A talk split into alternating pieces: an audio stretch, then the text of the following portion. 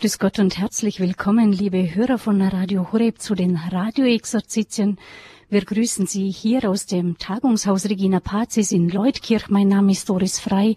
Ich darf Sie moderativ durch diese Exerzitien ein wenig begleiten. Schön, dass Sie alle mit dabei sind. Unser Exerzitienleiter in dieser Woche ist Pater Hubertus Freiberg, der geistliche Rektor des Tagungshauses Regina Pazis. Wir haben diese Exerzitien unter das Thema gestellt, Familie als Weg zur Heiligkeit. Den Radio Horeb-Hörern werden da die Ohren klingeln. Letzte Woche fand nämlich in Rom das Weltfamilientreffen mit Papst Franziskus statt, das genau unter diesem Motto stand. Wir hören jetzt dann gleich den ersten Vortrag von Pater Hubertus Freiberg und hören zuvor aber noch die Hymne vom Weltfamilientreffen, We Believe in Love, wir glauben an die Liebe von Marco Frisina.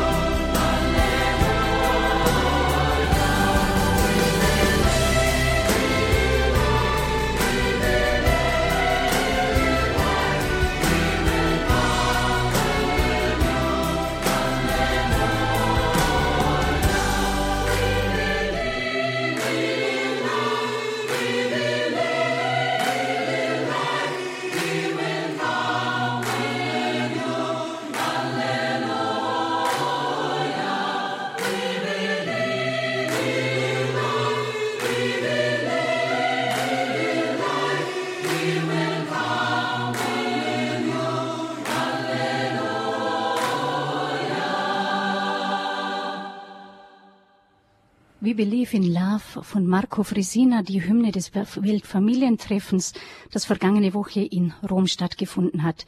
Wir sind nun bei den Radioexerzitien mit dem Thema Familie als Weg zur Heiligkeit und bitten Sie, Pater Hubertus, nun um Ihren ersten Vortrag. Liebe Brüder und Schwestern, wir glauben an die Liebe, so haben wir es gerade in diesem äh, Lied des Weltjugendtag, äh, des Weltfamilientreffens in Rom gehört. Und ähm, da kommen schon so ein bisschen rosarote Wolken einher. Und es ist die Frage, ist denn die Liebe rosarot äh, oder hat die, die Liebe nicht vielmehr etwas mit dem Kreuz zu tun? Die ja sowohl das Kreuz der Ort der Verherrlichung Gottes ist, und wenn der Herr dort verherrlicht worden ist, dann ist das auch der Thron, auf dem er uns seine Liebe bezeugt. Ja? Und so können wir immer, wenn wir aufs Kreuz schauen oder ein Kreuz sehen, können wir uns bewusst machen, ich bin geliebt von Gott. Das ist das Siegel dafür, dass Gott dich liebt. Und da merken wir schon, das sind keine rosa Herzchen und hellblaue Watschleifchen oder sonst irgendwas, sondern das ist Schwerstarbeit. Liebe ist eine Dauerbaustelle. Liebe Schwestern und Brüder, wir sind hier im Haus Regina Pazis. Für all diejenigen, die über uns mit den verschiedensten Medien, über Radio Horeb mit uns auch verbunden sind. Das ist ein Haus der Diözese Rottenburg-Stuttgart, ein äh, geistliches Zentrum, ähm, ein Ort heilender Begegnung, so nennen wir es. Und ich ermutige Sie jetzt für diese Exerzitien, Vorträge und Gottesdienste und Gebetszeiten, Exerzitien heißt auch schon üben, arbeiten. Also wenn Sie zu Hause sich die Zeit nehmen, so wie die Teilnehmer hier, die jetzt fünf Tage lang hier sind und sich Zeit nehmen, um mit dem Herrn diese Dinge zu zu kauen, zu bedenken, sich zu öffnen, dass der Herr Heilung schenken kann. Und wenn Sie zu Hause diese Vorträge hören, können Sie sich einfach in das Sofa zurücklehnen und das an sich herunterfließen lassen und das vielleicht auch noch nett finden. Oder Sie können wirklich sich Zeit nehmen und zu sagen, Herr, ich will's wissen.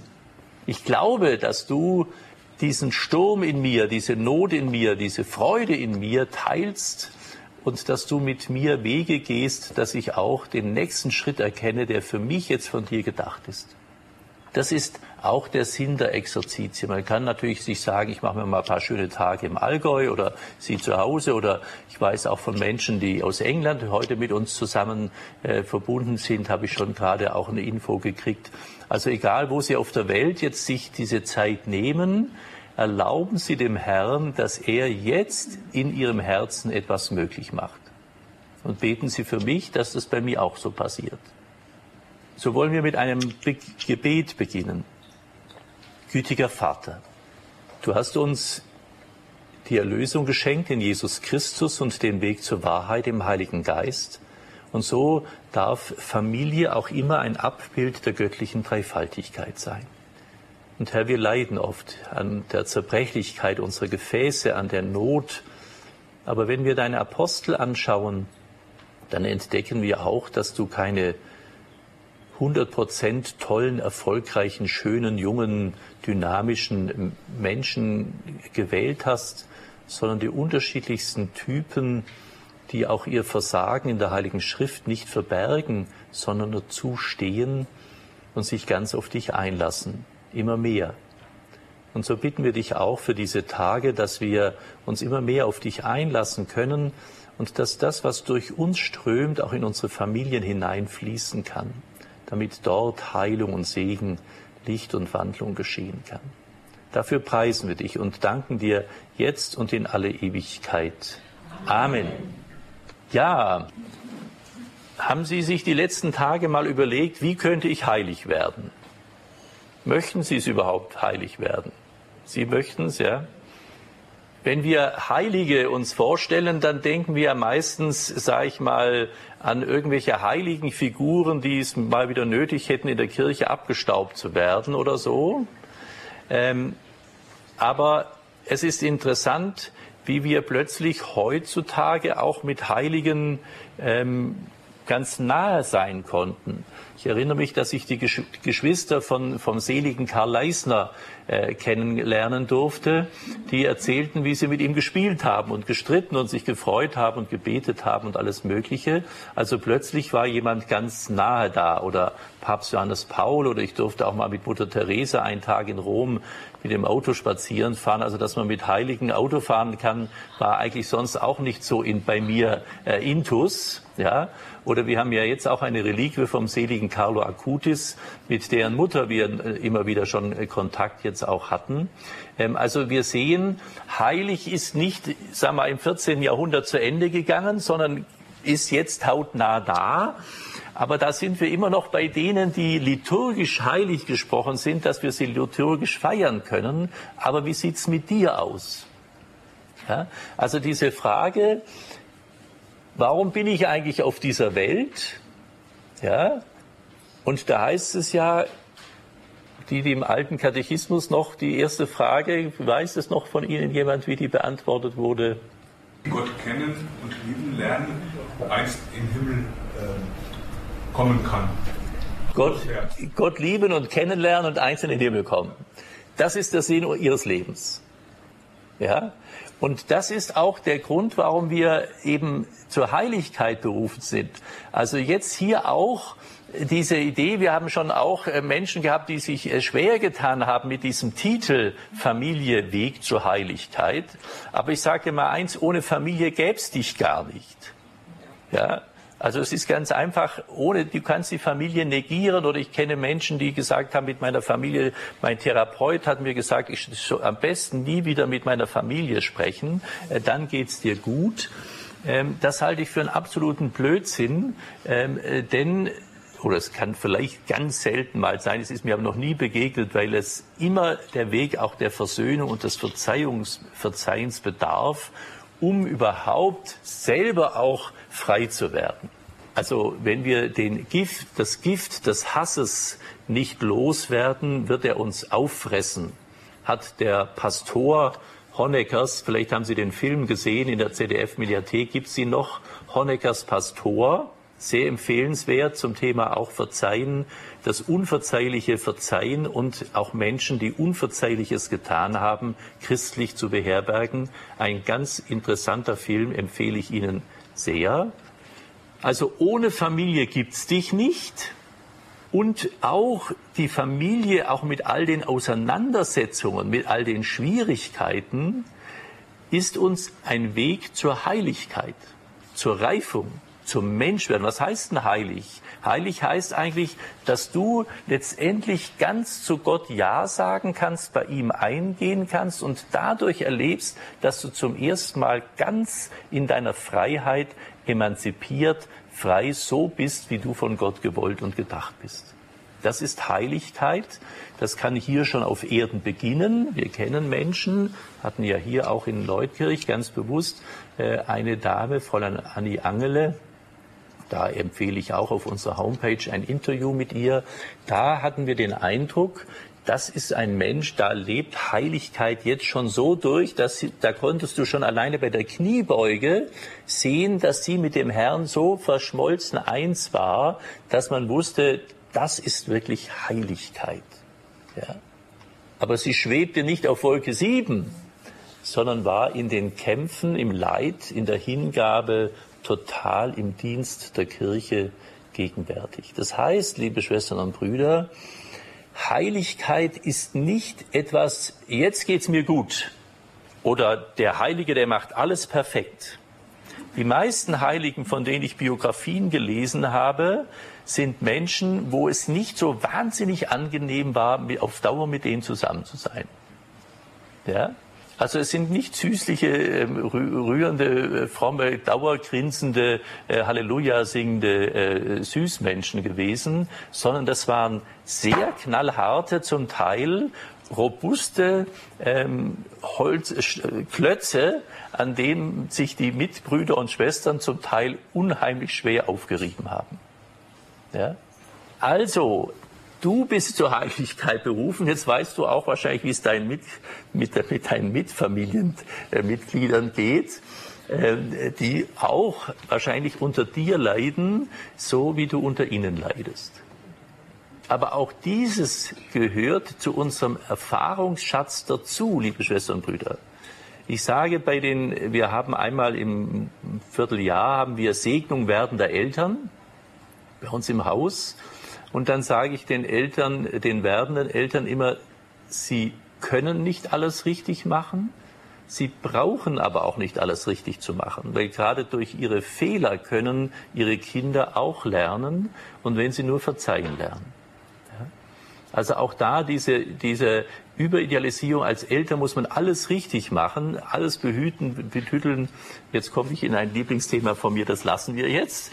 Ähm, also auch da die Menschen zur Freiheit führen, heißt sie auch zu bestärken, kraftvoll zu machen äh, und nicht Dauer bepempern äh, mit Sturzhelm vorne, hinten, unten, oben und überall und ich mache die alles äh, frei. Ja? Da wird man nicht stark, sondern da wird man verwöhnt. Ja, und wir sind in einer Gesellschaftssituation, wo der Infantilismus, also die, die, ähm, das mangelnde Verantwortung für das eigene Leben zu übernehmen, so um sich gegriffen hat, dass jetzt plötzlich der Vater Staat bei uns alles richten muss. Ja. Jetzt, wie wirst du heilig? Warum wirst du heilig? Ganz einfach, weil der Herr dich zur Heiligkeit berufen hat. Ja? Werdet vollkommen, wie der Vater vollkommen ist, sagt der Herr. Und auch da merken wir, dass wir das nicht schaffen, dass wir es nicht können. Aber der Herr uns das dazu befähigt, das immer wieder zu tun. Das heißt, liebe Schwestern und Brüder, wenn wir jetzt hören, was ist eigentlich der Dienst der Laien, da hat sich interessanterweise durchgesetzt, dass der Laie jemand ist, der nichts kann. Was natürlich im kirchlichen Rahmen völliger Blödsinn ist. Weil wenn einer das behauptet, glaubt er nicht an seine Taufe und an seine Firmung. Ja? Sondern jeder, der getauft und gefirmt ist, ist befähigt, Christus in die Welt zu tragen. Ja? Der Dienst des Laien ist also, nicht so sehr, jetzt kommt noch mal eine Boshaftigkeit, verzeihen Sie alle meine Boshaftigkeiten, die müssen Sie leider immer wieder mal abstreichen. Der Dienst der Laien in der Kirche ist nicht der, dass sie als Kontrollorgan der Priester und Bischöfe äh, sich äh, verstehen, um zu gucken, ob die alles richtig machen, sondern der Dienst der Laien ist dieses, was sie aus der Heiligen Schrift und den Sakramenten herausschöpfen, in die Welt zu tragen zu den Menschen hinzutragen, in ihren Verein zu tragen, in ihren Freundeskreis, in ihren Kegelverein, in ihre ähm, Reisegruppe, in ihren Volkshochschulkurs, in ihre Arbeitsstätte. Der Christ, der ist nicht Christ für sich, sondern er ist Christ für die anderen. Ja? Und wir dürfen die anderen nicht von, unserem, von unserer innigen Beziehung zu Christus vorenthalten.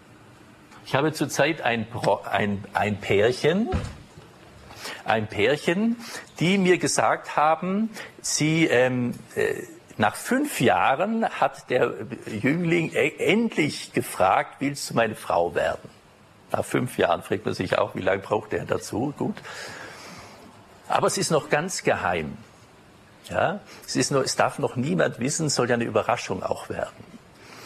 Und ich denke, es braucht tatsächlich in der Liebe, das werden Sie auch äh, sich erinnern und wissen, oder vielleicht sind Sie gerade in so einer Situation, äh, dass Liebe erstmal auch etwa einen geschützten Rahmen braucht. Man kann ihn nicht, das nicht auf der Straße erstmal loswerden. Aber wenn man dann eine Sicherheit hat, dann will man es eigentlich überall hinaus in die Welt rufen, schaut mal, wir haben uns lieb. Ja? Und jemand, der wirklich auch weiß, dass er geliebt ist, der hat auch eine gewisse Sicherheit. Vielleicht als kleine Anekdote, die mir immer wieder geholfen hat, auch ähm, das Leben, bevor ich ins Kloster gegangen bin, habe ich ja zuerst etwas anderes studiert und war da auf sehr vielen Festen europaweit unterwegs. Und da habe ich am liebsten getanzt mit jungen Frauen, die sich gerade frisch verlobt waren. Weil die waren sicher und frei. Da gab es kein Vertun, da war es klar, um was es ging. Und das war ein ganz angenehmes Miteinander des Tanzens, auch des Redens, weil da waren die Dinge klar abgesteckt. Also dort, wo wir in dieser Sicherheit sind, ich bin mit Christus unterwegs, ja, da kann ich auch ausstrahlen und hinausgehen und sagen, schau mal, wie geht's mir gut. Ja? Ein klassisches Beispiel, was ich auch, die wenigen, die von mir Exerzitien schon gehört haben, kennen dieses Beispiel, aber ich erzähle es immer wieder gerne, weil es mich total beeindruckt hat. Während noch der eiserne Vorhang war äh, und in Ungarn schon all, manche Sachen möglich waren, die es ähm, in anderen äh, äh, kommunistischen Staaten nicht waren, kam ein Flüchtling zu uns und der erzählte, äh, dass sie, die Christen sich dort auf der Straße erkennen konnten. Und dann haben wir gesagt, ja, habt ihr jetzt ein Kreuz dann alle an oder habt einen roten Hut auf oder an was erkennt man jetzt Christen? Ja, wäre eine interessante Frage. Wissen Sie, wer Christ ist bei Ihnen in Ihrem äh, Umkreis, an Ihrer Arbeitsstelle? Wissen die, dass Sie Christ sind? Der sagte, die Christen waren die einzigen, die noch eine Hoffnung in den Augen hatten. Und das dürfen wir den anderen Leuten nicht vorenthalten. Das heißt, wenn wir als Christen wirklich mit Christus leben, in dieser Beziehung leben, dann muss man es uns auch anmerken. Ja? Nicht als, nicht jetzt streng dich mal an, jetzt äh, mach mal Hoffnung in die Augen, ja? sondern aus dieser Gelassenheit, ich bin mit dem Herrn unterwegs, der ist dabei. Ja? Und ich glaube, liebe Schwestern und Brüder, dass das so wichtig ist, dass uns das bewusst macht. Und ich glaube auch, dass wir Kirche jetzt hin und her reformieren können, rauf und runter und all diesen Schnickelschnack. Wenn aber so unendlich viele Menschen aus der Kirche austreten, treten die ja nicht aus, weil das Ordinariat blöd ist, der Bischof doof ist, das sicherlich auch. Das ist ja auch ein angenehmer Grund zu sagen, der ist schuld. Aber letztendlich haben diese Menschen wohl kaum Christen begegnet, die eine Hoffnung ausgestrahlt haben die ihnen vermitteln konnten, mit Christus zu leben, ist wichtig, weil das ist das Ziel deines Lebens. Wohin geht dein Leben? Ja? Also nicht über diese Menschen sich aufzuhalten, jetzt gerne die auch noch alle aus der Kirche und jetzt ist ja ganz furchtbar, sondern zu fragen, trage ich Licht in diese Welt? Und da schreibt uns der Herr was ins Stammbuch. Ich lese aus der Übersetzung von Fridolin Stier, der hier aus dem Allgäu stammt und wohl im deutschsprachigen Raum die die treffendste Übersetzung aus dem Griechischen, die wörtlichste Übersetzung aus dem Griechischen gemacht hat. Deswegen ein bisschen holprig zum Vorlesen, aber ich lese es trotzdem vor, dass wir aus dieser gewohnten, ähm, das kenne ich schon, äh, rauskommen. Und zwar Matthäus 5, 13 bis 16. Ihr seid das Salz der Erde. Wenn aber das Salz seinen Witz verliert, womit soll es gesalzen werden? Zu nichts taugt es mehr, als hinausgeworfen und von den Menschen zerstampft zu werden. Ihr seid das Licht der Welt. Eine Stadt, die hoch auf dem Berge liegt, kann sich nicht verstecken. Man zündet auch keine Leuchte an und stellt sie unter den Krug, sondern auf den Leuchter. Dann strahlt sie allen im Haus. So erstrahle euer Licht vor den Menschen, auf dass sie sehen eure guten Taten und verherrlichen euren Vater, den in den Himmeln. Liebe Schwestern und Brüder, Matthäus 5, 13 bis 16. Das ist das Programm der Laien und der Kleriker natürlich auch. Aber es ist eben so, dass all das, was wir tun, auch als Christen zur Verherrlichung des Vaters wird. Um von Leichnam herum gab es scheint in manchen Gemeinden eine Diskussion, ob man eigentlich noch mit einer goldenen Monstranz durch die Stadt ziehen kann, ob das heutzutage noch möglich wäre.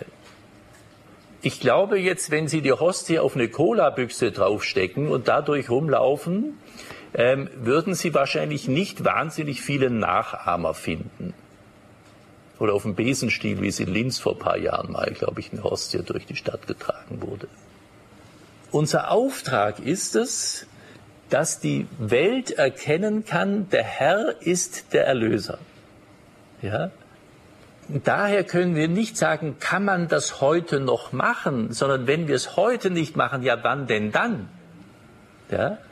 Da möchte ich jetzt auch zur Pandemie gar nichts dazu sagen, aber auch da die Frage, was haben wir als Christen da gemacht, dass wir den Leuten Mut gemacht haben, habt Vertrauen, habt Hoffnung, geht zu den Kranken, Zeug, gebt Zeugnis vom Herrn. Ja. Wir haben die Sonntagspflicht abgeschafft und haben gesagt, Kirche ist so wichtig, Beichte ist auch nicht so wichtig, äh, das lassen wir jetzt einfach mal alles. Ja. Das wäre so, wie wenn Sie in eine Intensivstation gehen und sagen, den Sauerstoffschlauch können Sie mal wegmachen, das ist jetzt gerade nicht so wichtig, ist ungünstig. Der Dienst von uns, liebe Schwestern und Brüder, als Getaufte ist also Salz der Erde zu sein. Und wir hören ja immer wieder auch in den Fürbitten, wir beten, dass die Jugend zum Glauben kommt. Oder mir sagen Leute, ha, wissen Sie, die Jugend, die ist ja schlecht. Dann sage ich ja, wo haben die denn das her? Woher können die denn das? Das können die doch eigentlich nur von Ihnen haben. Weil woher sollen sie es sonst haben? Sie haben es ja nicht selber erfunden. Das heißt, wenn wir von einer gottlosen Jugend sprechen, müssen sie es ja irgendwo abgeguckt haben. Und da merken wir plötzlich, dass nicht die Jugendlichen die Fehler dieses Problems sind, sondern wir Alten. Dass wir so unglaubwürdig unser Christsein leben, dass das keinen Geschmack hat. Ja? Und da sagt der Herr zu Recht, also wenn der, das Salz kein, keinen Witz mehr, wie er hier, wie er Fridolin Stier übersetzt hat, wenn das keinen Geschmack mehr hat, dann braucht es es auch nicht. Ja? Dann ist es auch richtig, wenn wir Strukturen und, und äh, Privilegien abschaffen, wenn es dich nicht mehr braucht. Da sagen sicherlich viele zu Recht, aber ich war doch immer am Sonntag in der Kirche und war doch immer ganz brav und habe immer feste gebetet. Aber ist dieses Frommsein etwas gewesen, was dein Leben durchdrungen hat? Oder war es punktuell an manchen Tagen in der Woche? Am Sonntag ist man katholisch, Sonntagmorgen, Mittag schon immer, Samstagabend vielleicht manchmal noch. Und dann macht man wieder normal. Sondern ist dein Leben von dieser Hoffnung geprägt, dass auch diese Krankheit diese Trennung, dieser Tod, dieser Schmerz etwas ist, was du mit deinem Herrn durchwanderst. Und liebe Schwestern und Brüder, wenn wir das nicht leben, woher sollen es die anderen herkönnen? Ja? Auch dieser missionarische Eifer. Ich mache noch mal ein Beispiel, das mich sehr bewegt.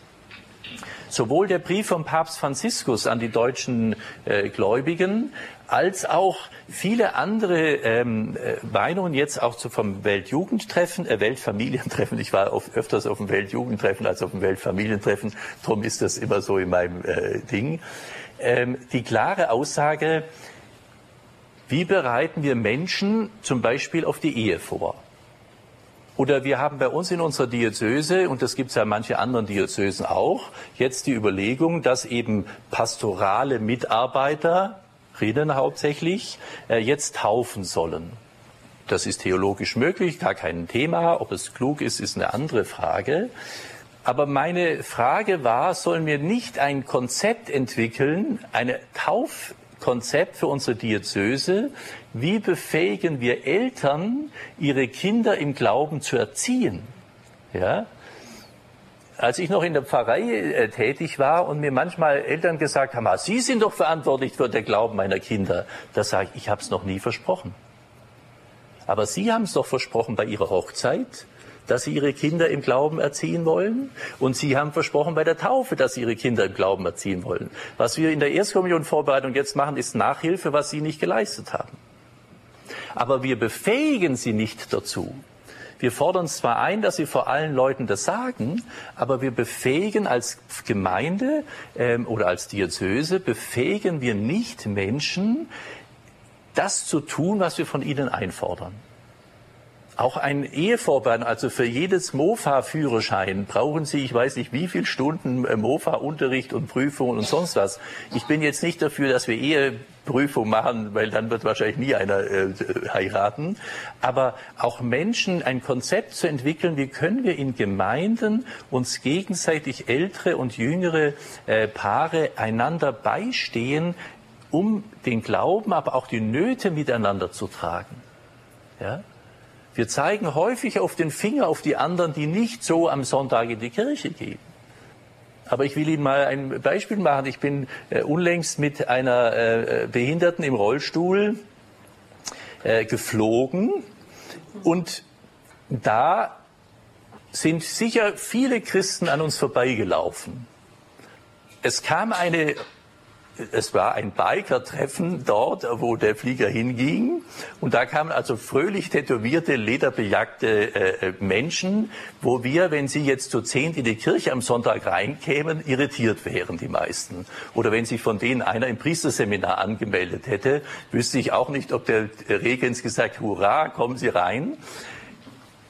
So, das waren die einzigen, die jedes Mal gefragt haben, brauchen Sie Hilfe, können wir Ihnen helfen, komm, wir tragen Sie dahin, äh, äh, so. Aber alle anderen frommen Menschen waren alle sicher beschäftigt und wollten in Ferien und hatten mir einen Koffer und gar kein Vorwurf. Ich wollte nur sagen, dass wir so leicht in der Gefahr sind, auf andere zu zeigen, auch in unserer Familie. Wenn Sie jetzt heute Nachmittag mal überlegen, wie denke ich eigentlich über Glieder in meiner Familie nach, sei es Verstorbene, für die wir heute Abend auch noch besonders beten werden, als auch über die Lebenden. Und wie, wie ist da mein Urteil? Wie, wie ist mein Urteil gefällt äh, darüber? Also da auch zu entdecken, dass wir so schnell über andere urteilen, aber wie merken Sie, dass du sie zum Beispiel im Gebet, im Gebet trägst? Ja, wir hatten es gestern hier in der Gruppe, die schon äh, gestern Abend angereist ist, schon besprochen, dass warum schaffen wir es nicht als Christen miteinander, wenn wir Probleme am Telefon oder äh, über FaceTime oder was auch immer oder eben ganz auch ganz klassisch beim Kaffee oder beim Bier miteinander besprechen, Warum schaffen wir es nicht, den ins Boot zu holen, von dem wir sagen, wir sind doch Christen und der ist wichtig? Sprich, was trauen wir eigentlich unserem Gebet zu? Ja? Ich weiß nicht, in wie vielen Gemeinden bei Ihnen zum Beispiel Gebetsschulen gibt, wo wir einfach Gebet lernen. Oder dass wir bezeugen, wie wichtig auch das Leben in der Anbetung ist. Ja? Und da tun wir häufig, und äh, das wäre auch so ein, ein Thema, wie beten wir mit Kindern? Weil wir machen, in den meisten Familien erlebe ich ganz rührende äh, Kindertüttelkram-Gebete. Aber sobald die Kinder sagen können, Mama, jetzt ist aber auch gut, ja, mit zehn oder elf, hört meistens das Familiengebet auf. Und in dem Moment, wo es aufhört, wissen die Kinder, es ist Kinderkram. Ja? Wir machen Kinderkirche, wir machen Kindergottesdienst, tralalala. Aber in dem Moment, wo es das nicht mehr gibt, ist Ende Gelände. Ja? Und mein Neffe war großer, ist, ist glaube ich bis heute noch großer Bayern-Fan. Und der durfte, da war er vielleicht sechs oder sieben, durfte er zum ersten Mal mit zu einem Spiel von Bayern München. Und stellen Sie sich mal vor, wenn dieser Patenonkel zu ihm gesagt hat, du, ich gehe jetzt ins Fußballspiel, Bayern München, und für die Kinder ist da hinten ähm, äh, Tischkicker. Äh, ich hole dich in zwei Stunden wieder ab, spiel ein bisschen Tischkicker, dann hast du ja auch, lernst du schon mal ein bisschen Fußball, äh, machst da, ich hole dich dann wieder habe ich noch nie erlebt, dass es in einem Fußballspiel irgendwie für Kinder eine Kinderbelustigung während des Fußballspiels gibt. Ich bin allerdings auch nicht wirklich oft in Stadien, muss ich dazugeben, aber ich habe es noch nie gehört. Ja. Es käme gar kein Mensch auf die Idee, Tischkicker während des Fußballspiels. Stellen Sie sich vor, WM, und dann sagen Kinder, ihr geht jetzt mal ins Kinderzimmer, der Papa guckt das Fernsehen, das gibt es allerdings auch schon, das muss ich schon auch dazu sagen, aber, ähm, sondern da muss man doch dabei sein um es zu lernen. Oder ich in, in Villingen, äh, große Fasnachtsstadt, ähm, da erlebte ich eine junge Frau, die ich würde mal sagen, nicht einmal ein halbjähriges Kind in, im sogenannten Schesenwagen, also in einem alten Kinderwagen kostümiert auf dem Fasnachtsumzug hatte. Und da sagte, Mensch, Sie sind aber schon früh dran. Da sagte Herr Pater, das muss man von Anfang an machen, sonst wird's nichts. Ja. Daher auch Eltern, schon werdende Eltern, solange das Kind auch noch in, im Mutterschoß ist, können da schon anfangen, mit ihrem Kind zu beten. Das heißt, liebe Schwestern und Brüder, also unser Auftrag ist, Salz zu sein und Licht. Sie merken hier, das Licht ist störend, aber es braucht, sonst können wir es nicht aufnehmen. Das Licht Gottes ist nicht grell, so dass wir es uns blendet, sondern es ist so unglaublich schön und so großartig, dass wir eben auch, so wie wir es in der Messe heute gehört haben im Buch Amos, dass wir vor den Herrn treten, ja. Und wir haben doch immer so ein bisschen diesen, diesen Richter vor Augen, der uns und da sehen wir auch, was für ein schlechtes Richterbild wir haben, äh, uns eigentlich Schlechtes will. Ich war vor einigen Jahren, vor vielen Jahren, war ich auf dem Sinai, hochgewandert nachts um zwei, ähm, Vollmond, großartig. Und wir standen oben auf dem Sinai und auf der einen Seite ging der Mond unter und auf der anderen Seite ging die Sonne auf. Und vorher war alles grau und da fing an, es in unglaublich schönen Farben zu leuchten. Es war so großartig, wie wir es gar nicht in Sprache, also ich zumindest nicht in Sprache fassen kann. Und wir wollten, großer Gott, wir loben dich singen. Das ist ja ein Lied, das kennen Sie auch, also das kennt man eigentlich und das kann man eigentlich auch. Aber es war so gewaltig, dass wir es nicht mehr singen konnten. Das müssen wir uns, glaube ich, auch vor Augen führen, dass wenn wir zu Gott gehen dürfen, ja, ist das so gewaltig an Schönheit, dass wir uns darauf auch vorbereiten müssen.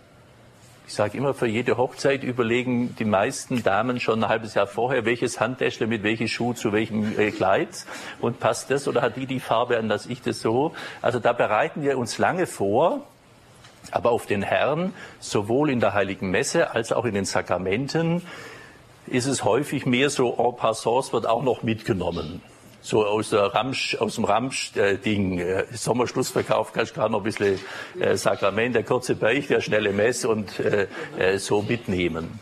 Ja? Aber da tun wir letztendlich dieser unglaublichen Schönheit uns gar nicht ausstrecken. Das möchte ich erleben. Ja? Wir möchten so vielerlei erleben, weil unser Leben so langweilig ist. Ja?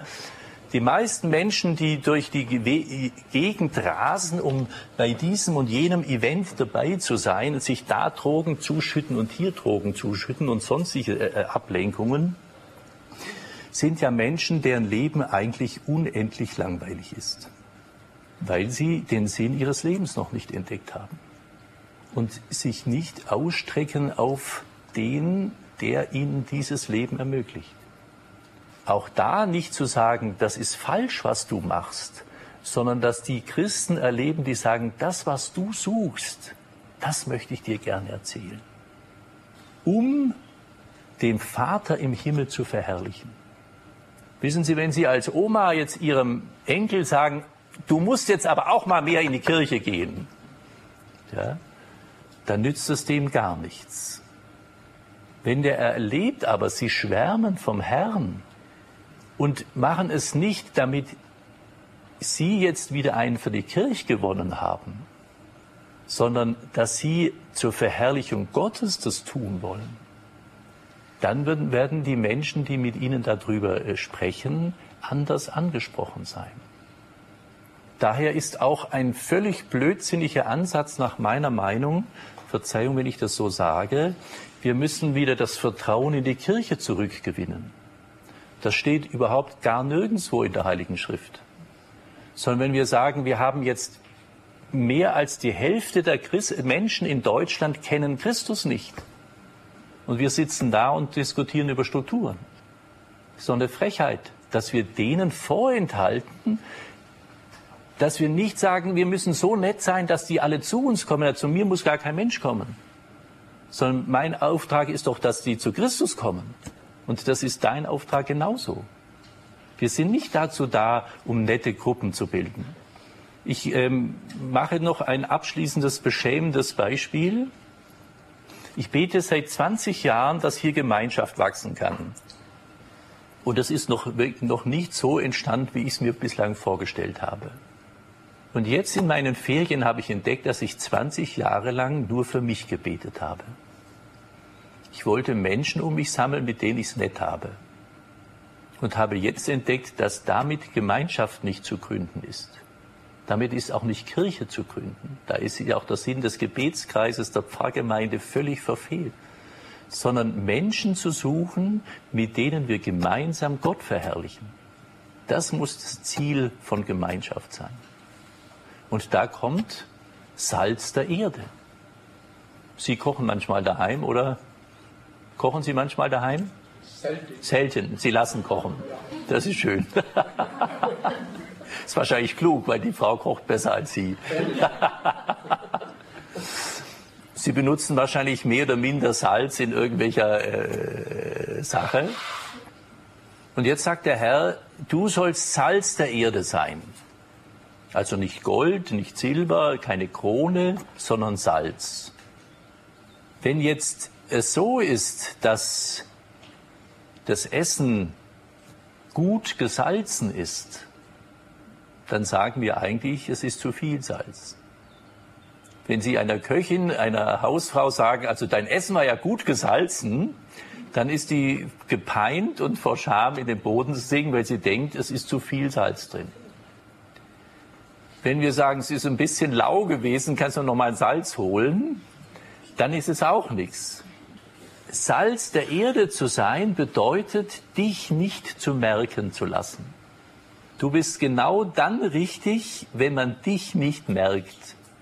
Denn wenn Sie in Ihrer Speise Salz haben, soll das Salz nicht selber schmecken, sondern das Salz ist als Dienstfunktion, dass das, dass sein Eigengeschmack der anderen Sachen, die gesalzen werden, herauskommen kann. Ja? Also auch da merken wir, dass die Kirche nicht den Auftrag hat, sich selber wichtig zu machen, sondern den Herrn wichtig zu machen. Daher ist es eigentlich ein sehr schlichter, bescheidener Auftrag, den der Herr uns äh, gibt. Nicht wirklich einladend. Also wenn ich jetzt ähm, den Mitarbeitern bei uns im Haus sage, macht euch mal nicht so wichtig, äh, euch äh, sollte man möglichst nicht merken, ja, fänden die nicht nett.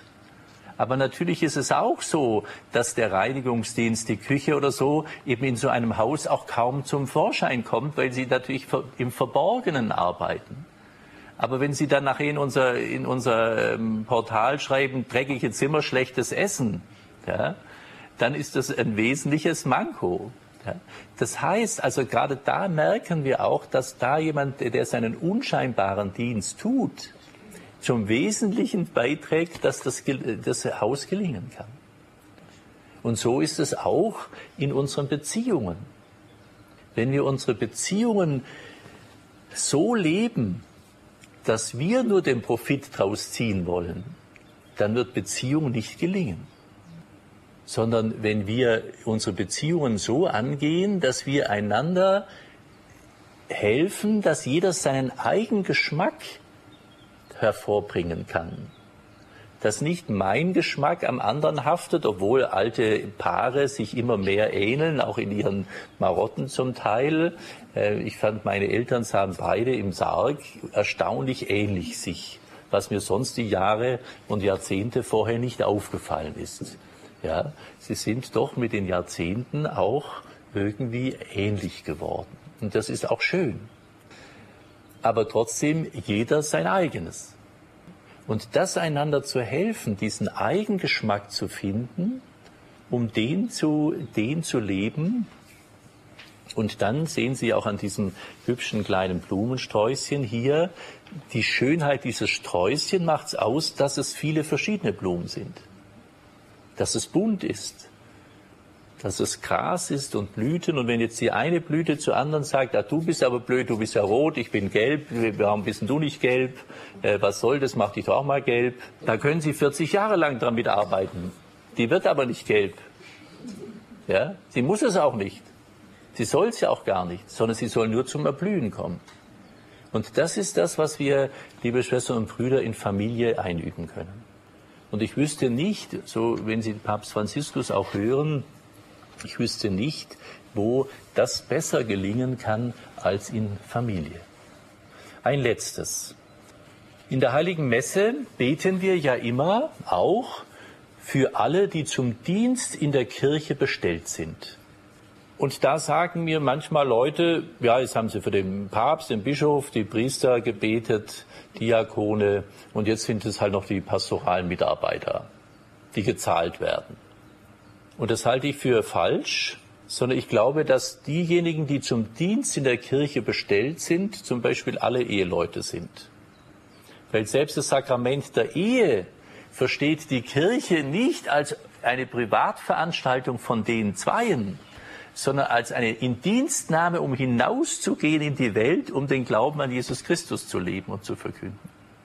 Kommen wir in den Tag nochmal drauf. Also da fängt schon an, dass die Kirche wir werden es auch in dem Segen hören, ähm, ähm, dass die Gegenwart Gottes, ich sage schon mal äh, so halbwegs auswendig, dass die Gegenwart Gottes im einander verzeihen und ertragen gegenwärtig wird. Beim Brautsegen, den bete ich immer mit großer Freude, weil es so, so realistisch ist, ja. Also bei der Hochzeit beten wir da schon, im einander verzeihen und ertragen ist die Barmherzigkeit Gottes gegenwärtig bei euch. Das ist doch sehr beeindruckend, wie nüchtern und klar Kirche auch versteht, dieser Dienst, den ihr da tut, ist ein anstrengender, auch wenn es ein unglaublich schöner ist, der aber immer wieder auch mit trostlosen, schwierigsten ähm, Stürmen, nenne ich es jetzt mal, ähm, behaftet ist. Ja? Aber also auch da zu wissen, und dann heißt es noch, und das ganze Volk, aber da zu wissen, selbst in der Heiligen Messe sind wir als Eheleute zumindest ähm, hineingenommen in diesen Bereich des Dienstfunktion der Kirche an den Menschen. Das ist unser Auftrag.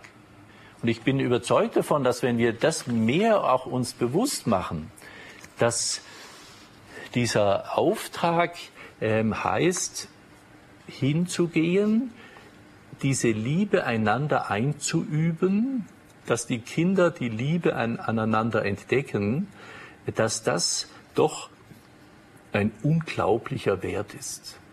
Ich bin überzeugt davon, dass jede Familie, die Kinder in die Welt setzt und sie mit halbwegen menschlichem äh, Grundverstand erziehen, dass sie den wesentlichsten Beitrag für Gesellschaft leisten. Also diese saudumme, ähm, hab's heute mal mit saudumm, Entschuldigung, also es ist ja auch schrecklich, ähm, diese für mich nicht ganz erleuchtete ähm, Aussage, das Ehe- und Familienmodell von Kirche und CDU ist ein Auslaufmodell. Das konservative Familienbild Vater, Mutter, Kinder ist ein Auslaufmodell. Ja, ich frage Sie, was, was ist denn dann das Zukunftsmodell? Ja? Das erleben wir jetzt hier. Jetzt noch ein Rundumschlag, dann enden wir. Wir klagen in diesen Wochen und Monaten unablässig darum, dass wir zu wenig Arbeitskräfte haben. Gleichzeitig bejubeln Abgeordnete im Bundestag, dass die, das Werbeverbot für die Abtreibung abgeschafft ist. Da wird gejubelt darüber. Da frage ich mich, wie kann denn das sein, dass wir klagen, dass wir zu wenig Arbeitskräfte haben und gleichzeitig bejubeln, dass wir die schon die, in der dritten Generation ein Viertel, wenn nicht ein Drittel der Kinder äh, erstmal abschlachten? Also dieser Irrsinn zu sagen, wir müssen jetzt aus der ganzen Welt äh, junge Leute heranziehen, dass die unsere Arbeit machen, und gleichzeitig über Kolonialismus von vor 500 Jahren äh, reden, äh, das ist ja geradezu äh, töricht äh, und geschichtsvergessen, wenn wir sehen, dass wir versuchen, die Besten aus den anderen Ländern hierher zu holen äh, oder äh, Leute, die uns einfach unsere niederen Arbeit machen, weil wir dazu fein dazu sind. Ja?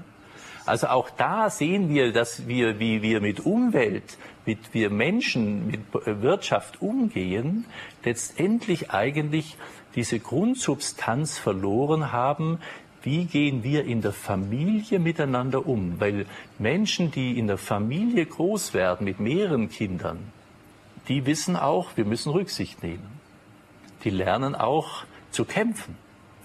die lernen auch zu verzichten.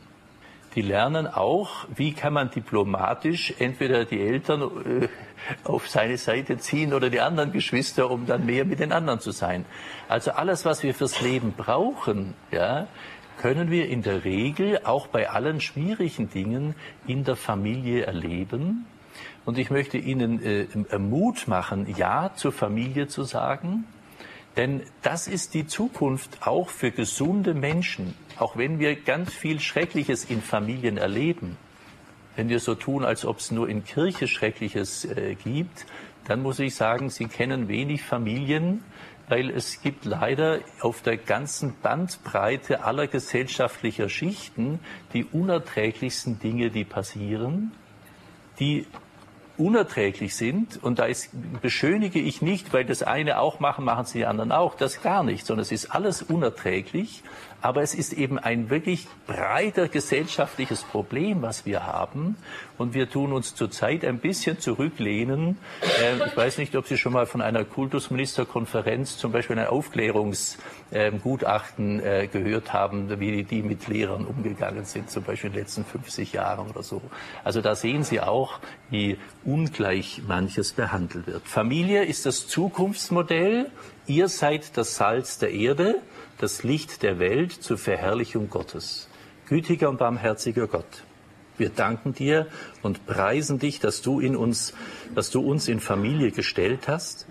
Und wir bitten dich, dass wir all diese Freude im Dank jetzt in diesen Tagen immer mehr entdecken und all den Schmerz, den wir auch erlebt haben, mit dir ans Kreuz bringen können, damit wir immer mehr in diese Versöhnung geraten. Dafür preisen wir dich und bitten dich um deinen Segen. Er segne euch auf die Fürsprache der allerseligsten Jungfrau und Gottesmutter Maria, des heiligen Papstes Johannes Paul und des heiligen Josef, der allmächtige Gott, durch die Macht des Vaters, die Liebe des Sohnes und durch die Kraft des Heiligen Geistes. Amen. Amen. Gelobt sei Jesus Christus. Amen. Soweit der erste Vortrag im Rahmen der Radioexerzitien mit dem Thema Familie als Weg zur Heiligkeit. Ein herzliches Dankeschön und vergelt's Gott an Pater Hubertus Freiberg für diesen ersten Vortrag, liebe Hörer von Radio Horeb. Wir freuen uns, wenn Sie am Nachmittag wieder mit uns verbunden sind zu den Radioexerzitien hier aus Leutkirch. Um 14.45 Uhr beten wir den Barmherzigkeitsrosenkranz und um 15 Uhr hören wir dann den zweiten Vortrag von Pater Hubertus. Ein Hinweis noch, in Wort und Bild können Sie sowohl die heiligen Messen als auch die Vorträge verfolgen über den YouTube-Livestream von Regina Pazis, Regina Pazis Leutkirch oder Sie sehen den Link auch auf der Homepage von Radio Horeb. In diesem Sinne wünschen wir Ihnen einen schönen Nachmittag und freuen uns, bis wir am Nachmittag wieder miteinander verbunden sind zu den Radioexerzitien. Alles Gute und Gottes Segen wünscht Ihnen Doris Frei.